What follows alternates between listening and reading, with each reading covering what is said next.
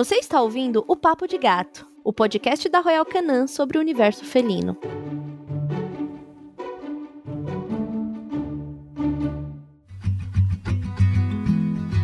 Bom dia, boa tarde ou boa noite para você que está ouvindo o podcast Papo de Gato. E hoje nós vamos falar sobre a convivência com dois ou mais animais de diferentes espécies na mesma casa. É possível? Como é o dia a dia de um tutor com um gato e um cão dentro do mesmo lar? Como fazer a introdução de uma espécie a outra? E para conversar sobre esse tema, estou aqui com a Priscila Rizelo, minha companheira de podcast, médica veterinária da Royal Canin. Tudo bom, Pri? Oi, Tulin, tudo bem? Estou muito animada para o nosso papo hoje. Nossa, eu também, porque eu tenho muitas experiências para compartilhar. E para falar sobre isso com a gente, veio essa convidada queridíssima que já esteve aqui. E aí, quando a gente viu que ia falar de cães e gatos, o que, a gente falou? Tem que chamar a doutora Dani Ramos para conversar com a gente. Doutora Dani Ramos é médica veterinária comportamental e veio nos ajudar mais uma vez. Tudo bom, Dani? Tudo bem, meninas? Pri, Tchulin, obrigada pelo convite mais uma vez. Estou super feliz de mais um bate-papo aí com vocês hoje. Perfeito, Dani. E esse assunto eu acredito que você passa por ele aí quase que diariamente, né? Falar sobre adaptação de cães, de gatos, falar de comportamento e a gente tem um monte de pergunta para fazer para você hoje. Ótimo, meninas. Na verdade, eu passo com os meus clientes e passo aqui em casa também, né? Que eu tenho uma casa com cães, gatos e humanos, né? Então são três espécies coabitando. Exatamente. Então, quer dizer, além do trabalho, tá no, no seu dia a dia. Bom, aqui em casa, para quem ouve o podcast, já sabe que são três gatinhos, que já foram cinco, outros foram para outra casa do meu filho, que é com o pai. E aí, no meio desse tempo, no último ano e meio, eu tenho um namorado que é tutor de uma Bull linda, que é Tapioca. Muito fofa, muito dócil, cinco aninhos. E aí começou, né? Ah, vou lá pra sua casa. Ah, mas tem a Tapioca e os gatos e tal. No começo, como eu achei que não ia dar em nada, falei, ah, nem precisa adaptar. Só vou colocar os gatos aqui do outro lado do apartamento, fecha a porta, o boy vem pra cá, a cachorra é linda, aquela alegria, tá, tá, tá. Deixo a comidinha deles, deixou tudo lá. Amanhã de manhã, quando for embora, libero pros gatos beleza. Acontece uma vez, acontece outra. Aí de repente é só aquela quarta-feira vira um final de semana. E aí a gente falou: poxa, a gente vai ter que começar a apresentar os, os gatos pra tapioca, né? E aí a gente começou muito, muito, muito lentamente, mas ainda sem nenhuma técnica. E aí é onde eu acho que a gente errou. Porque cada gato é uma personalidade. Teve gato que aceitou bem e teve o gato bugado que, obviamente, não aceitou bem, que quer enfrentar a, a cachorra, que deu show, que quando ela aparecia, ele ia lá e vomitava em cima das coisas e puxava as coisas do armário, enfim. Rolou vários estresses aqui, até a gente ter chamado um colega do Rafa, um adestrador, que deu algumas dicas e a gente começou a melhorar aí a forma de fazer. E eu vi que o adestrador, na verdade, era pra gente, não era pros animais que era a gente que precisava cuidar do comportamento, das coisas que a gente fazia. Eu tenho certeza que a doutora Dani Ramos hoje vai dar uma aula pra gente falando sobre isso. E aí eu tenho algumas curiosidades pra gente também começar nesse papo. É que os cães e os gatos têm o sentido da audição e do olfato muito desenvolvidos.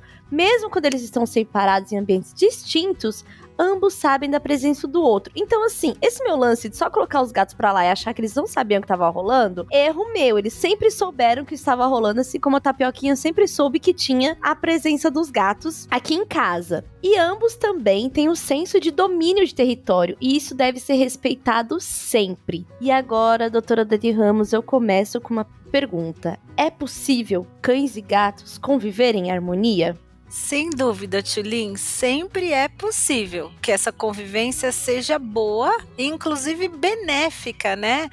para ambas as partes. É, quando eles convivem muito bem, eles brincam juntos, eles podem dormir juntos, eles podem se desestressar juntos.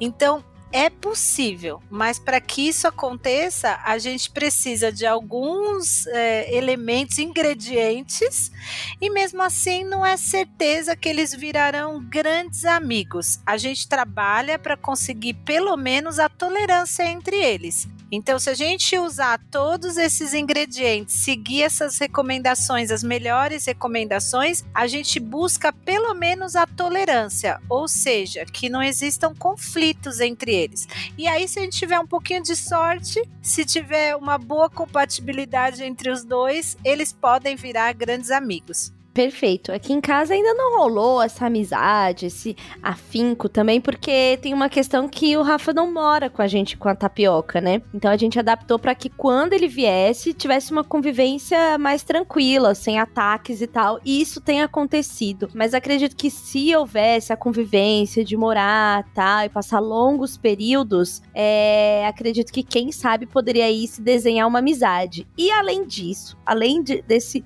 desse período da tapioca aqui em casa que não é completamente com os gatos, enfim, ela não fica o tempo inteiro. Aqui o Rafael, meu namorado, ainda divide a guarda com a ex-namorada. Então a tapioquinha tem três casas. Então lá não tem outros animais. Então, assim, realmente ela não passa tanto tempo com a gente aqui. Então, nesse sentido, para o que a gente conseguiu avançar até agora, tá rolando legal e tal. Mas estou sempre aberta a aprender cada vez mais. E por isso, doutora Dani Ramos, já começamos aqui com perguntas, pedindo dicas, né? Qual que é a melhor forma de fazer essa apresentação? Porque eu acho que eu dei uma deslizada bem nesse comecinho. Então, na verdade, eu acho que vocês estão de parabéns, né? porque fazer, vocês estão fazendo um processo gradativo, né? Que talvez a, a, vida tenha imposto, né? Porque vocês não moram juntos ainda, ele vai aí em alguns períodos, então automaticamente a apresentação do cão aos gatos e, e vice-versa, ela está sendo gradativa, né? Pequenas doses de alguns dias, alguns finais de semana. Então, sem querer, vocês estão fazendo algo gradual que é um elemento bem importante, mas nem sempre as pessoas podem fazer né? Porque elas já decidiram ganhar um cão ou um gato, já estão se mudando. E aí, esse processo gradual a gente só consegue fazer já dentro de casa, com os dois animais dentro da casa. E aí, muitas vezes, esse gradual não consegue durar muito tempo. Então, eu diria assim que o seu processo tá indo bem, né? Agora, acho que antes até do processo, eu acho que seria importante a gente só falar. Você me perguntou sobre dar certo ou não dar certo. É importante importante que a gente tenha em mente que se a gente alcançar essa tolerância entre eles, ou seja, eles convivem, não são grandes amigos, mas também não brigam, isso é sucesso. Do ponto de vista humano, talvez não, porque as pessoas se imaginam vivendo numa casa com pessoas que não são amigos. E aí isso parece até insuportável ou estressante. Como que eu vou viver numa mesma casa com outro ser humano que não é meu amigo? Isso é insuportável. Ok, talvez seja para o humano, mas para o cão e para o gato, que tem uma socialidade diferente da nossa, especialmente o gato, ele lida muito bem com isso. Então a gente precisa saber que, fazendo o processo direitinho e ele se tolerando, a gente já está no sucesso. Ou seja, a primeira coisa é alinhar a expectativa do que a gente quer dessa relação, né? Que fique claro que se tolerarem, não se atacarem, já é sim um ganho positivo, já é um sucesso nessa relação. Exatamente isso, exatamente isso, porque as pessoas muitas vezes têm como objetivo aqueles vídeos e fotos fofas que a gente vê na net do cãozinho dormindo Sim. grudado com o gato e eles se amam. Isso acontece, mas a gente tem que saber que isso é a exceção e não a regra, porque especialmente aqui no Brasil, nem sempre as pessoas conseguem adotar ou comprar o cão e o gato é, na mesma faixa etária. Ou seja, o ideal seria se eles crescessem juntos, a gente tem a maior chance deles virarem grandes amigos. Mas isso não é a regra aqui. Aqui a gente tem muitos cães e gatos adotados, felizmente, né? Adotados adultos. Então a gente tem muita chance de fazer o processo e atingir a tolerância, zero conflito. Agora a amizade já é mais difícil. Então, esse cenário fofíssimo dos dois grudados Pode ser que aconteça, mas a gente não deve esperar isso para dizer que teve um processo de sucesso. Perfeito. E na hora de apresentar, né? Então, assim, voltando aí para a realidade das pessoas aqui, não consegue pegar é, os animais da mesma faixa etária, dois filhotinhos para poder crescer junto, ou já tem um gato em casa e quer adotar um cão, ou já tem um cão residente e quer adotar um gato, né? Qual é a melhor forma da, desse primeiro contato, né? Quais são os passos para que não comece atropelando tudo e dando errado, né? Tá, então a gente tem alguns primeiros passos, né? E eu diria que assim, o que está no topo da lista seria a adaptação do ambiente pensando principalmente no gato, porque o gato, ele dos dois, ele é o que vai se sentir mais perturbado com essa chegada de novos indivíduos, novos seres na casa ou um novo ser na casa. O gato é mais territorial, ele tem realmente um, um comportamento de defender o território, de demarcar o território, de definir, setorizar a casa muito peculiar. Então ele vai ficar mais perturbado então a gente precisa se antecipar e esse mínimo tempo que a gente tiver antes da chegada, por exemplo, do cachorro, a gente já pensar na casa do gato como que vai ser essa separação. Então a gente precisa separar alguns pontos, por exemplo, que a gente sabe que o cachorro, por exemplo, que está chegando vai transitar, vai usar e tirar alguns recursos dos, do gato dali ou dos gatos. Porque se o gato tiver que passar pelo cão recém-chegado para acessar o banheiro, a água, a comida, alguns gatos vão se recusar. Eles vão parar de comer, eles não vão usar o banheiro. Ou eles vão usar muito pouco o banheiro e comer muito pouco também. Então eu preciso já fazer a recolocação desses recursos em pontos exclusivos do gato. Ótimo, ótima dica. Mesmo, Tulin, que o recém-chegado seja o gato e eu tenho uma casa com um cão, eu também tenho que pensar nisso. Esse gato recém-chegado, a gente já tem que delimitar uma parte da casa, um cômodo, alguns cômodos para ele ficar, onde só ele vai ter acesso, o cão residente não terá acesso, para que o gato tenha, nesse período estressante de conhecer esse cão, ele tenha garantido acesso aos recursos dele. Para a gente garantir isso, o cachorro não pode ter acesso. Perfeito. E é por isso também que tem tanta dica da verticalização da casa, doutora Dani. Porque, por exemplo, quando a gente coloca esse as prateleiras de gato, quando a gente coloca esses acessos para eles, ali o cão muito dificilmente vai ter acesso, né? A gente acaba suspendendo a casa para poder fazer essa relação ser boa. Com certeza, Tulin. Então, quando a gente fala em adaptação do ambiente, a gente está pensando mais então nessas necessidades do gato, seja ele o residente ou o que está chegando, né?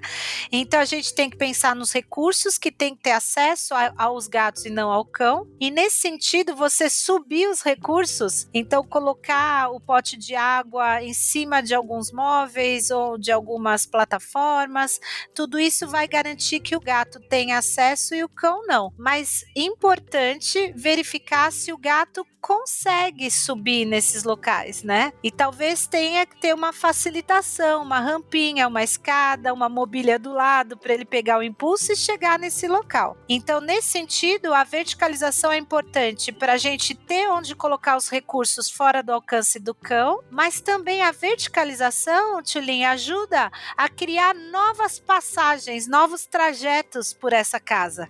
Então a gente pensa no acesso aos recursos e também por onde esse gato transita. Se ele tem que passar por um corredor e esse corredor também passa o cachorro, ele pode se recusar. Então, se a gente coloca túnel ou prateleira ali, é uma forma da gente duplicar ou até triplicar esse trajeto para que ele consiga transitar com segurança. Demais. Pri, você já viveu alguma situação que você teve que conviver ou viu acontecendo a convivência entre cães e gatos? Já, Tilin, eu tenho alguns amigos que têm cães e gatos e que a relação é muito boa, como a doutora Dani falou, o fato de não ter brigas já é um sucesso, mas eu também conheço pessoas que têm cães e gatos que se dão muito bem. que a relação dos dois é uma relação muito próxima. Eu já tive uma experiência, hoje aqui na minha casa eu só tenho gatos, mas a minha mãe tem uma cachorra, ela mora em outra casa, em outra cidade, mas na época, quando a cachorra era filhote, eu tinha um gato que já era adulto. É claro, na época a gente não tinha experiência nenhuma é, sobre a apresentação dos dois, a cachorra chegou filhote, e você sabe, Dani, que dava para observar muito nitidamente o gato andando pelos espaços verticais, sempre em cima da cadeira, em cima dos móveis, para tentar acessar os recursos sem ter aquele contato direto. Mas ao mesmo tempo a gente nunca teve brigas, então considero agora com, com essa dica da Dani que a gente teve sim sucesso na convivência dos dois. Que legal! E sabe que isso que você disse é muito importante também, Pri, que às vezes as pessoas pensam na verticalização e já imaginam tendo que é, redecorar a casa toda. E a gente pode criar essa verticalização, na verdade, com mobília que a gente tem. Então, é uma questão, às vezes, de esvaziar algumas prateleiras, mudar a posição do sofá, colocar uma cadeira ali perto de uma passagem. Então, a gente cria essas áreas verticais, muitas vezes sem ter que mudar tanto, né? Aqui eu criei com banquinhos mesmo, porque eles gostam muito da janela. E aí é uma janelona. E aí é, o apartamento faz uma corrente de ar se deixar a o meio da janela aberto. Então dá para deixar o cantinho da janela, aí tem lá os banquinhos dos gatos, e aí eles acessam a, a janela. Mas isso era uma. É, agora que você falou que eu pensei, nossa, eu criei esse, esse espaço é, vertical e não tinha é, reconhecido dessa forma, sabe? E aqui o sofá é o poleiro dos gatos, e aí é lá que eles gostam de ficar mesmo, assim, a parte mais alta, né? Porque eu tenho um sofá no meio da, da, da sala, então ali é onde eles se sentem assim os guardiães da sala, que eles ficam ali, eles olham 360 para a sala, né, e ficam ali. E quando a gente começou a fazer a adaptação com um adestrador que veio ajudar a gente, era, essa era uma das questões, porque a cachorra do Rafael é muito acostumada a ficar no colo, apesar de ser uma buterrier, ele também é grande, então fica no colo, deita no sofá e tá sempre junto e grudada. E aí a gente viu que o sofá era o maior ponto de disputa deles aqui em casa. E aí a orientação é: não, o sofá é dos gatos, tá na casa deles, é o ponto alto deles, tá? A pioquinha vai ter que ficar no chão. Foi um drama nesta casa, né? E a tapioca olha com cara de pidona quando vem aqui, olhando pro sofá, e ela vai, né, se enfiando assim. A gente fala que não pode, mas isso foi uma das coisas que diminuiu muito, muito, muito o estresse. Quando a gente percebeu que essa era algo que a gente tinha deixado passar, sabe? De não ter preservado esse ambiente dos gatos e que quando ela. E ela tava acostumada, então quando ela chegava, a primeira coisa para ela era o sofá. E essa foi uma dica que eu vou te dizer que diminuiu assim 50% o estresse do começo, quando a gente aprendeu a respeitar melhor esse lugar dos gatos e também fazer da janela ser um espaço para eles, assim. Então, quando ela chega, eles, eles todos vão para um canto alto, vão para um ponto, ou vem no, aqui no escritório que ela não acessa quando o Rafa está aqui. E aí agora, agora que você está falando, todas as peças estão se encaixando na minha mente. então, a gente vai encaixar mais uma, então. Parece até que a gente combinou, mas não combinamos, pessoal. Mas a Tulin está falando de um ponto que é o segundo segundo você pediu os, os ingredientes. a gente estava falando dos ingredientes, né? O segundo ingrediente, eu diria que é o adestramento do cão. Então a gente fala principalmente em dois grandes ingredientes: adequar uhum. a casa e treinar o cão. No caso da tapioca, ela é a chegada na casa, ela não é a residente. Isso. E talvez até com a orientação do adestrador e a noção de que a casa é dos gatos, vocês aceitaram até mais prontamente fazer, colocar em ação essa dica fundamental de instituir algumas regras. Alguns pontos não vão ser acessíveis para o cão. Mas muitas vezes, Chulin, se fosse o contrário, um gato chegando numa casa com cão, as pessoas tendem a falar: não, a prioridade é do cão, a casa é do cão. Isso é um erro, porque a gente tem que adestrar esse cão residente também. Hum. Independente se ele é o anfitrião recebendo os gatos ou se ele é o que está chegando no território dos gatos. A gente precisa fazer alguns treinos do cão, porque o cão entende bem e ele é bem treinável de modo geral. Então a gente colocar alguns pequenos limites, ensinar alguns comandos básicos do tipo senta, espera, são fundamentais para a gente passar para a próxima etapa de aproximar cão e gato. Perfeito. Então, doutora Dani, existe uma hierarquia entre cães e gatos que convivem juntos? Então, olha, ótimo, Tilinha. Você está tirando aqui os tópicos da minha mente.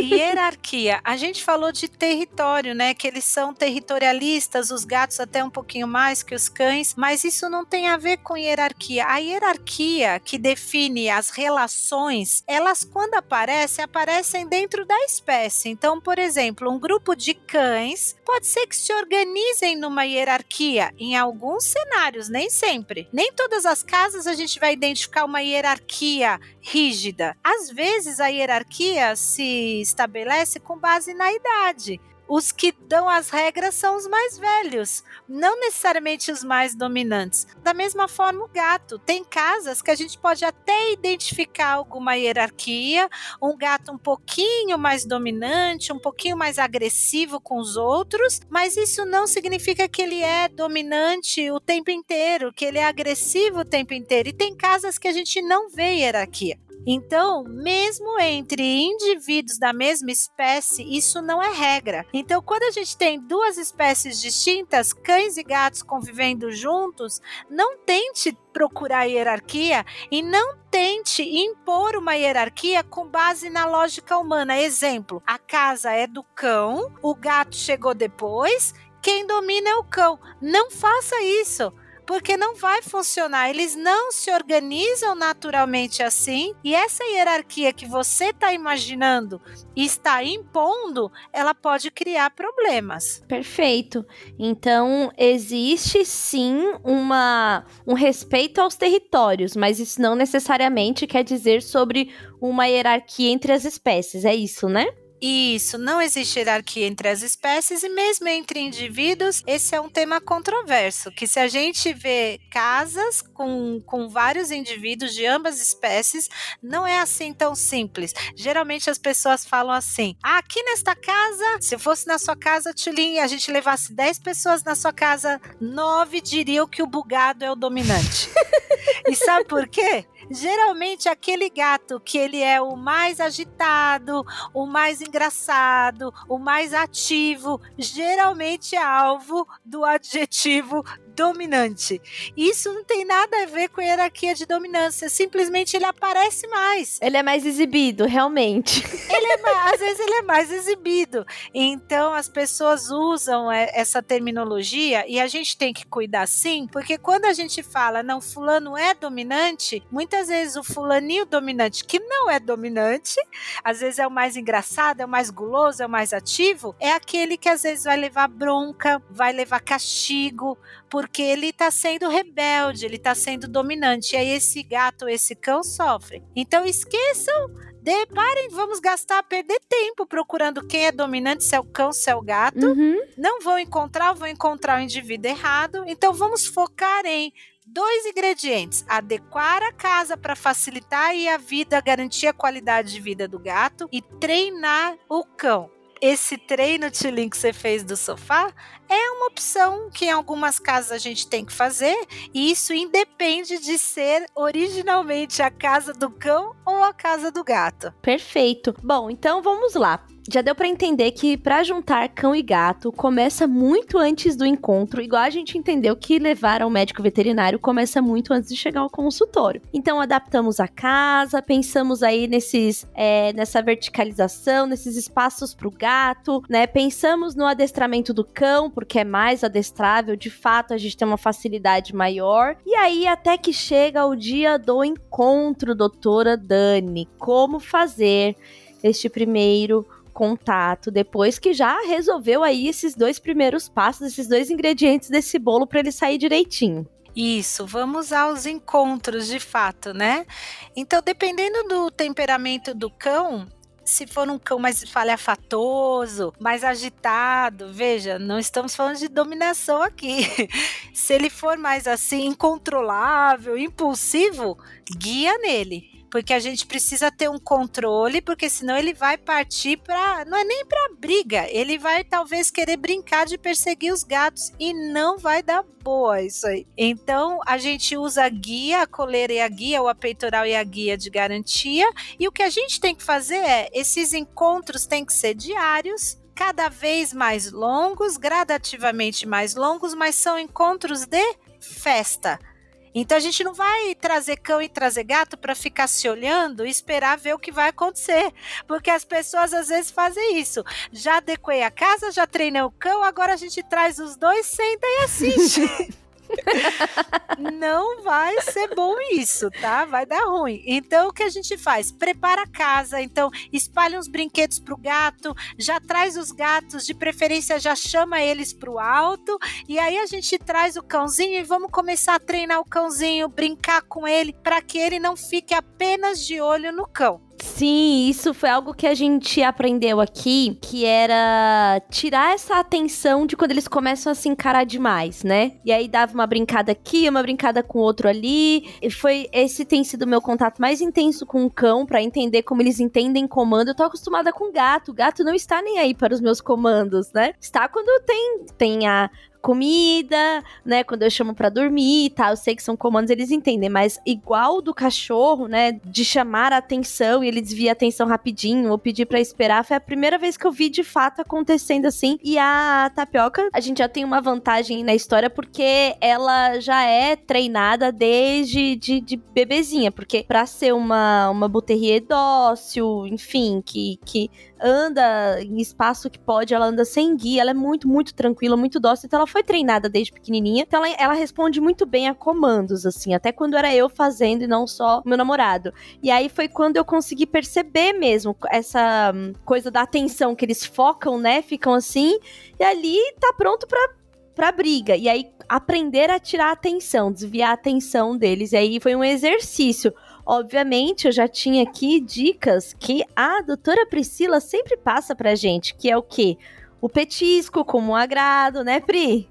Isso mesmo, Tulin, sempre momentos de festa, momentos muito positivos. Isso vale, a gente falou no episódio quando a chegada do bebê, a gente falou sobre o convívio de crianças com pets. Sim! Esse é um momento que tem que ser regado de muitas recompensas positivas e, como a Dani falou, vale também para essa apresentação de, de cães e gatos. E quando a gente falou também de adotar mais de um gatinho, trazer para casa, mesma coisa. É festa, é mimo, ou seja, a gente está aqui para falar que o gato gosta de ser mimado, quer apresentar novos residentes, tem que mimar o gato. É isso, né, doutora Dani? Exatamente, Tulin. Eu acho que vale também a gente abrir um parênteses aqui, que na questão do treino, os gatos, eles são super inteligentes. Eles até entendem os comandos que a gente pede para eles, só que o gato resolve se ele quer ou não obedecer acontecer.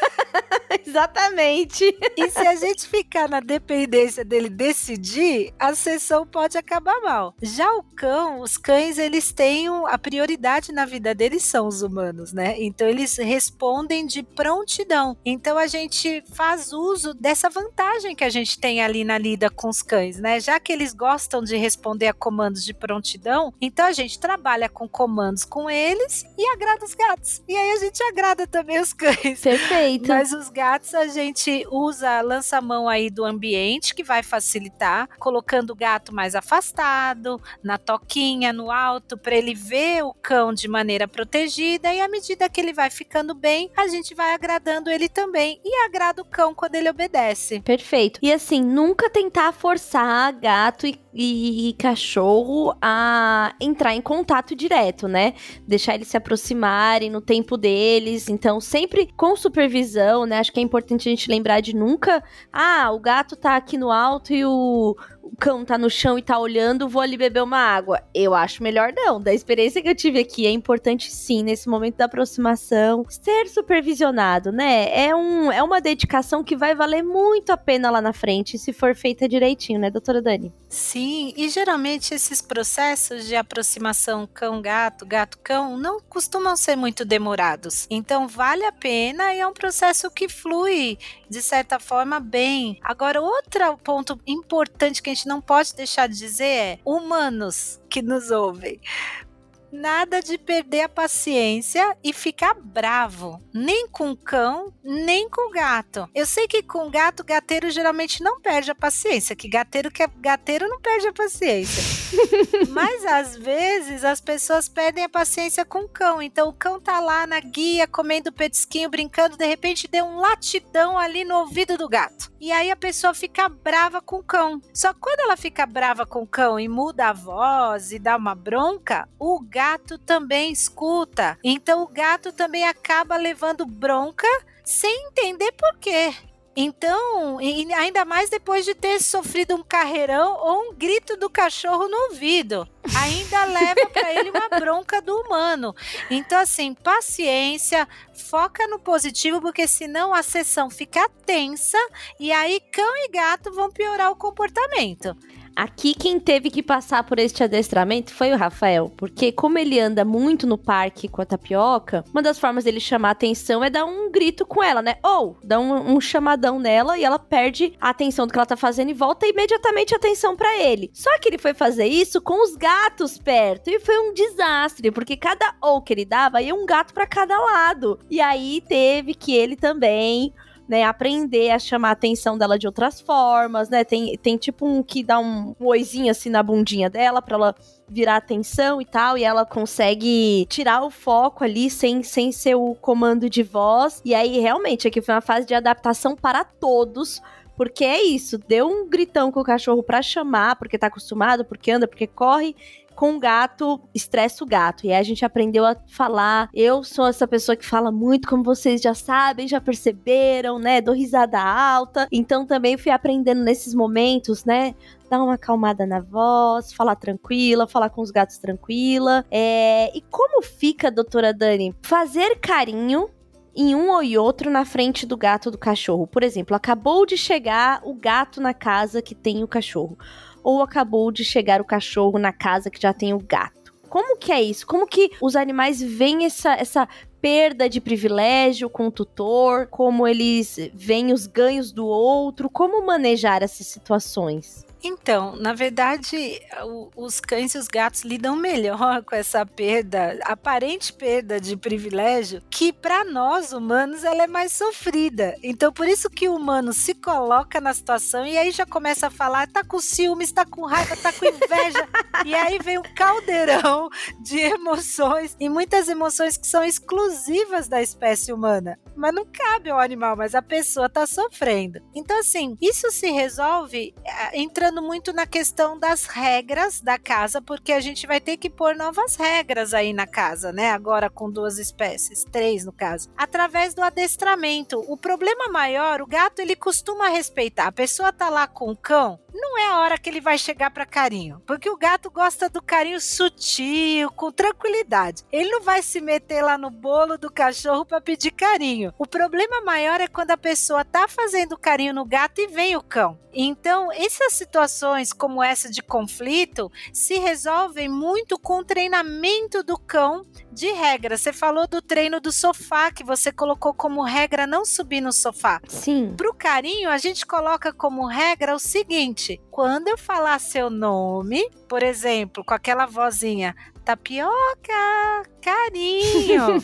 então você venha que eu vou te dar muito carinho. Se eu não fizer isso, se eu não estiver olhando para você, ou pior, se eu tiver com o gato no colo, nem venha que eu não vou te dar carinho. E como que a gente fala isso? A gente simplesmente não faz. Então se eu tô com o gato no colo e o cachorro vem, eu preciso ignorar o cachorro. O que as pessoas fazem às vezes, que é um perigo e um erro, é tentar dar carinho para os dois ao mesmo tempo. Erro. Essa eu posso confirmar. Erro, porque aí o cachorro vê você com o gato no colo, o que, que ele entende? Boa, hora de ganhar carinho. Mete o cabeção lá. Gato não gosta, gato quer o carinho exclusivo. Aí o cachorro chega com aquele cabeção, a língua de fora, aquela respiração ofegante, o gato dá um tome na cabeça do cachorro. E aí quem tá errado? O humano que deveria ter estabelecido a hora do carinho de cada um. Aqui já aconteceu desse tapão de gato a gente levar. Sim. Enquanto tava tentando fazer um carinho no bugado, obviamente, né? Tentando se dividir ali uma mão carinhando um, outra mão abaixada carinhando o outro. Quando ele percebeu assim, ele ficou bravo. Olha eu jogando minhas emoções para o animal. Na hora que ele percebeu, aí ele bate na mão que tá fazendo carinho, porque ele não quer dividir esse carinho, ele quer mesmo a exclusividade. Então, estou aqui para confirmar a teoria de doutora Dani que gato gosta do carinho exclusivo dele. Isso, então assim, tá certíssimo.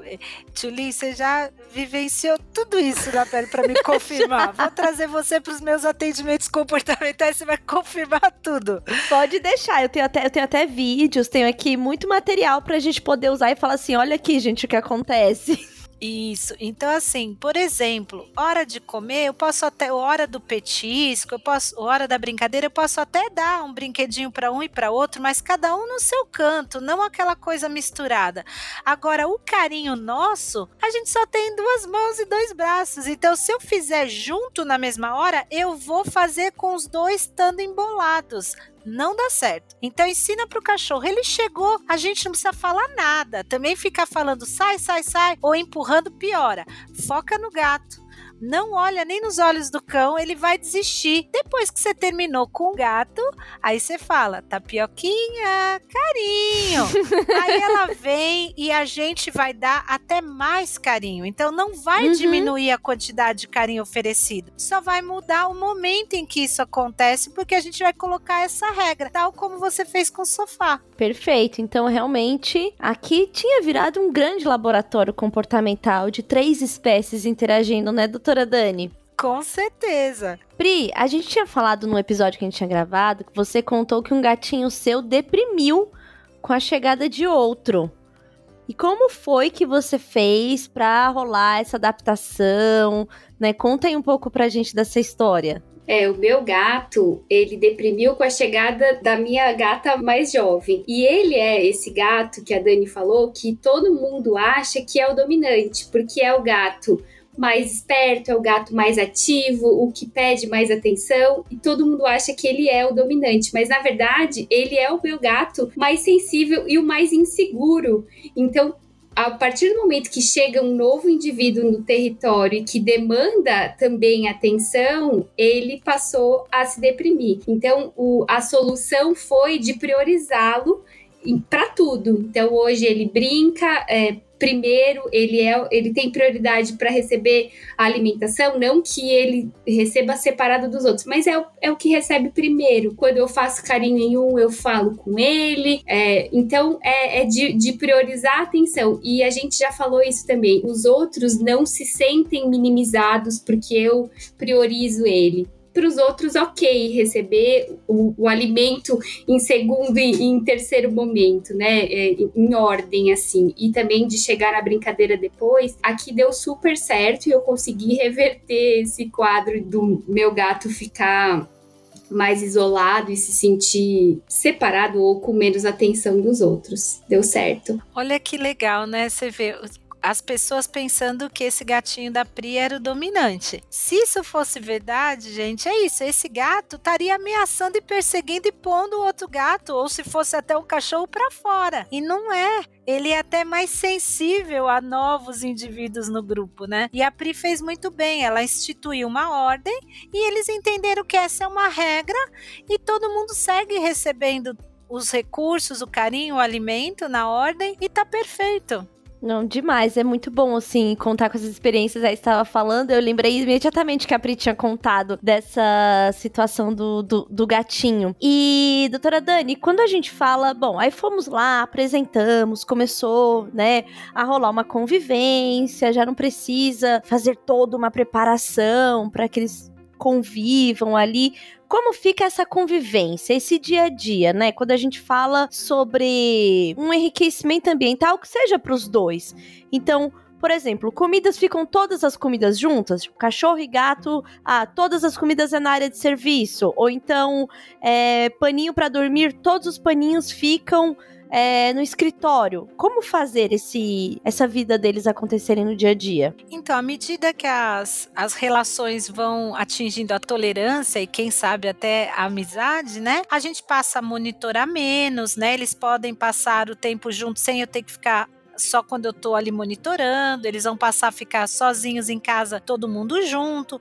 E aí a gente deve seguir, Tulin, com esses do, os dois ingredientes iniciais, eles devem seguir como dois grandes pilares então a gente segue cuidando do ambiente do gato e a gente segue treinando comandos básicos de obediência, de limites para o cão. E se a gente pensar nessa permanência, nessa adequação do ambiente constante, um dos conceitos de adequação ambiental que a gente até tem em um dos podcasts é que a gente não deve ter um local só de alimento ou um local só de eliminação de caixa de areia. A gente tem que ter alguns setores e espalhados pela casa. Então, se eu mantenho essa setorização, essa multiplicidade de recursos, essa descentralização dos recursos, eu posso manter isso permanente, porque se o gato for usar a caixa de areia da área de serviço, mas o cachorro tá por lá tirando uma soneca, ele vai para outra vou para o outro setor banheiro, vou lá para a área, para a sacada que também tem caixa de areia. E beleza. Então a gente precisa manter esse ambiente permanente, mas partindo de uma adequação que leve em conta múltiplos recursos, recursos descentralizados e setores para cada coisa. Perfeito. Pri, agora eu queria falar com você sobre uma, uma questão que eu percebi aqui, né? E que, da gente ter falado tanto do assunto do meu gato no vet, foi perceptível a diferença na manutenção da saúde. Mas tem algumas coisas que também precisam se encontrar quando a gente tá falando de duas espécies, certo? Certíssimo, Tulin. Quando a gente fala da importância das consultas frequentes ao médico veterinário para manutenção da saúde, isso vale tanto para os gatos e também vale para os cães. E, além disso, o, esses cuidados de manutenção de saúde, como vacinação, vermifugação, a escovação dos pelos, a higiene bucal, isso são pontos em comum. É claro que, que serão feitos de maneiras diferentes, com um protocolo adaptado para cada um, mas são cuidados básicos que ambas as espécies precisam. No caso de doenças, algumas são específicas de cada espécie e outras podem ocorrer nos dois, como por exemplo os parasitas, a pulga, ela pode ocorrer nos dois e inclusive simultaneamente se você tiver uma infestação, a obesidade, se você não tomar cuidado com a alimentação,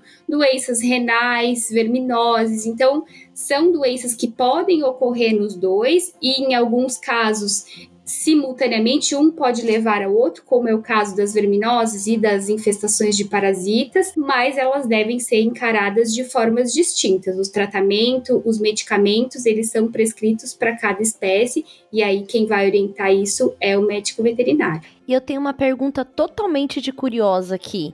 A pulga de gato é a mesma que a pulga de cachorro? É a mesma. A gente tem basicamente os mais comuns são duas espécies de pulga, mas a que é encontrada com mais frequência, inclusive nos cães, é a pulga de gato. Entendi, porque eu já tinha ouvido essa coisa, ai, porque a pulga do gato, a pulga do cachorro, então assim, o ideal é que ninguém pegue pulga nessa casa, certo? Certíssimo. Os cuidados eles devem ser feitos muitas vezes, é super comum. O gato, ele vive em ambiente interno é, a maior parte do tempo, se não 100%, mas o cão, muitas vezes, ele tem acesso à rua, nos passeios, nas brincadeiras, e ele pode ser a fonte, ele pode trazer esses parasitas para casa, e aí é super importante tratar tanto o cão e tratar o gato. O que não é tão comum nos gatos são os carrapatos porque o, o carrapato ele sobe no cão é, como uma aranhazinha, né? Ele vai caminhando. E o gato ele tem aquele hábito de se higienizar através da lambedura. Então, muitas vezes ele consegue remover aquilo ali. Não é tão comum, pode acontecer sim. Caso o cão esteja infestado com carrapato, é necessário também tratar o gato como uma forma de prevenção. Mas as pulgas, sem dúvida, se um tem, o outro com certeza tem também. Só complementando essa parte de medicamentos para cães e para gatos, eu acho que vale a gente lembrar também que hoje em dia no mercado existem os feromônios sintéticos para a gente usar no ambiente. Muitos gateiros já conhecem e já usam, e os cachorreiros conhecem menos. Mas nesse processo de introdução de um cão para um gato ou um gato numa casa de cães, os feromônios sintéticos eles podem ajudar sim no processo. E já tem inclusive pesquisas sobre sobre o assunto. A grande dica, pessoal, é a seguinte, para não confundir. Se nesse processo de introdução, quem está sofrendo mais é o gato que está escondido, está intocado, está assustado, usem o feromônio sintético felino. Se o maior problema no processo é o cão que segue espalhafatoso, querendo perseguir o gato e tudo mais, então aí nesse caso usem o feromônio sintético canino. Ambos vão ser usados no ambiente. E pode colocar, então pode usar os dois, por exemplo, se tá dando um estresse muito grande, nossa, melhor a gente recomeçar essa história. Pode usar os, cada um vai, enfim, se adaptar ao que ele precisa. Poderia, mas as pesquisas têm mostrado que o que vai exercer um efeito melhor para ambas espécies é o feromônio do cão. Ah. Então, se você de repente não pode usar o do cão mais o do gato, use o do cão, porque como o do cão tem um efeito maior nesse, nesse comportamento mais agitado, mais espalhafatoso do cão, se eu uso um feromônio canino e eu controlo esse comportamento mais agitado do cão, o gato percebe isso e fica bem. Então, se tiver que escolher um só, usa o canino. Controla o cão, o gato agradece. Agora, se eu percebo que o medo maior é do gato, o ideal seria usar o do gato e o problema maior no cão, o do cão. Perfeito, muito boa dica, porque eu nem sabia que existia o feromônio do cão, olha só. E agora eu vou fazer uma pergunta que todo mundo que já tentou adaptar ou que conseguiu uma adaptaçãozinha entra no problema do dia a dia. O cão que come a comida do gato, o gato que come a comida do cão. E aí, Pri, eles podem comer a mesma coisa? Sei lá, chega um dia e fala: "Ah, vou comprar um saco para todo mundo". Pode fazer isso? Não pode? Como que a gente faz com este gato que quer ficar comendo alimento do cão? Porque aqui também já rolou ambas situações, inclusive a tapioca não pode ouvir o barulho do saquinho da alimentação úmida que ela fica maluca e ela quer ali, né? Gostoso. Outro dia eu falei, acho que eu vou experimentar também para ver como é que é, porque os animais ficam malucos com esse daqui. Tulin, acidentes acontecem, eventualmente o cão, se ele vê a comida do gato, é muito provável que ele vá comer sim. Uma porque os cães geralmente são bem gulosos e porque o alimento do gato ele é bastante palatável, ele é atrativo para aquele olfato super desenvolvido do cão, mas a resposta é que não, eles não devem e eles não podem comer o mesmo alimento porque as necessidades nutricionais são bem diferentes e, e as necessidades de nutrientes entre as espécies, nutrientes que são essenciais para o gato e que não são para o cão. Então, o ideal é que cada um coma o seu alimento é, específico para a espécie e para suas necessidades. O cão, geralmente, ele tem um hábito alimentar que é diferente do gato. O cão, ele come as refeições, então você pode dividir a alimentação dele em duas a três refeições por dia. E o gato, ele tem aquele hábito de comer pequenas porções ao longo do dia. Uma forma de você evitar que o cão coma o alimento do gato é deixar o alimento do gato em locais elevados, como a Dani falou, disponibilizar esse alimento no local onde só o gato vai ter acesso e o cão não. E falando de alimento úmido, Tulin, você pode oferecer o alimento úmido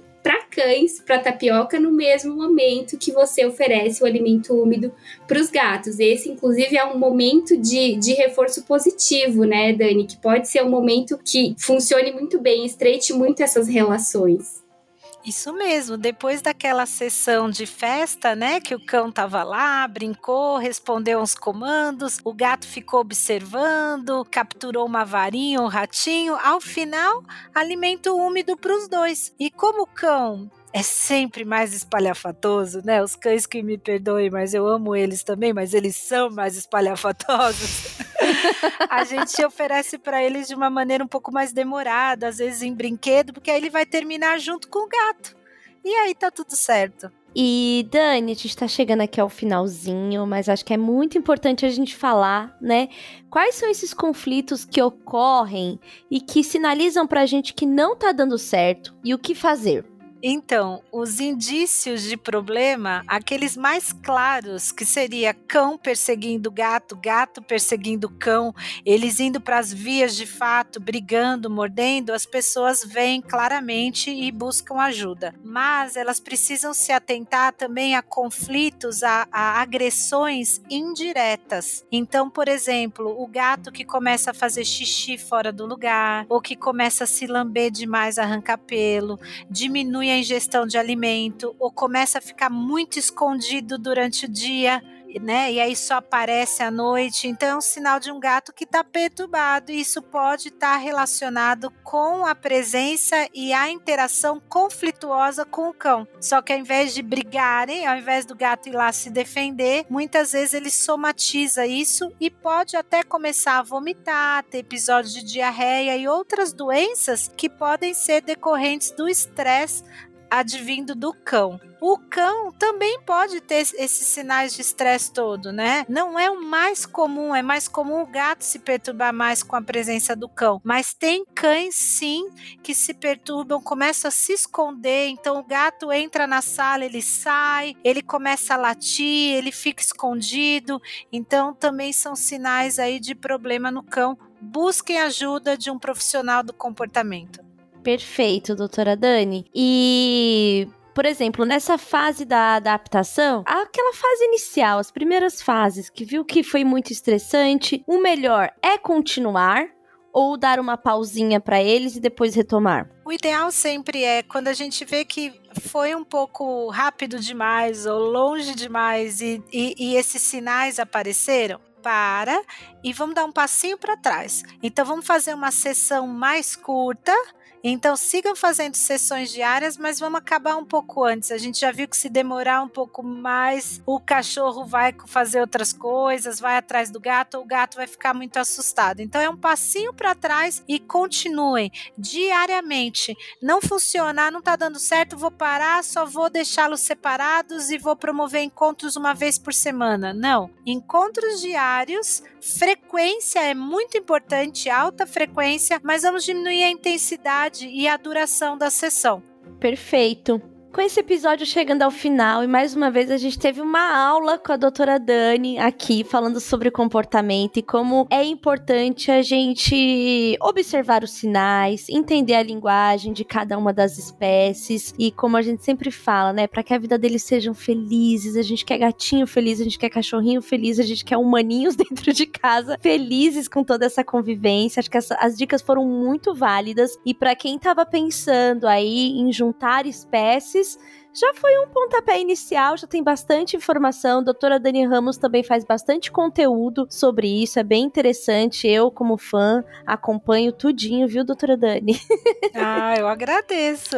né? Teve a série também com a Royal Canin, que tá no canal, você pode ver que foi, foi demais também. E eu quero agradecer demais a presença aqui no nosso podcast. Muito obrigada, doutora Dani. Ah, eu que agradeço, eu fico muito feliz conversar com pessoas como vocês, que realmente são gateiras de carteirinha. Vocês contam essas histórias, compartilham com a gente, e isso tudo nos dá ideias para pensarmos em novas saídas, em novas técnicas terapêuticas e principalmente mostram pra gente, né, o que funciona, o que não funciona. Então é sempre muito enriquecedor pra gente também. Então, muito obrigada, adorei. Nós que adoramos. Pri, muito obrigada pela companhia mais uma vez. É muito bom, a gente já tá aí tantos episódios, sintonia. Eu já estou pronta para assim te acompanhar, entendeu? No seu trabalho. A gente ficar trocando sobre gatinhos. Você sabe, né, que eu estou me sentindo tendo você em todos os episódios aqui. Muito obrigada, Pri.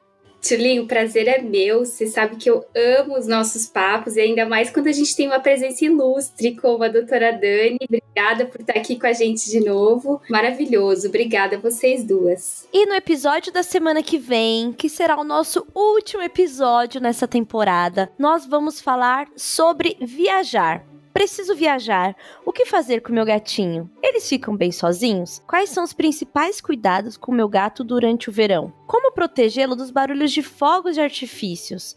Essa e outras respostas no próximo episódio do Papo de Gato. Tchau, tchau!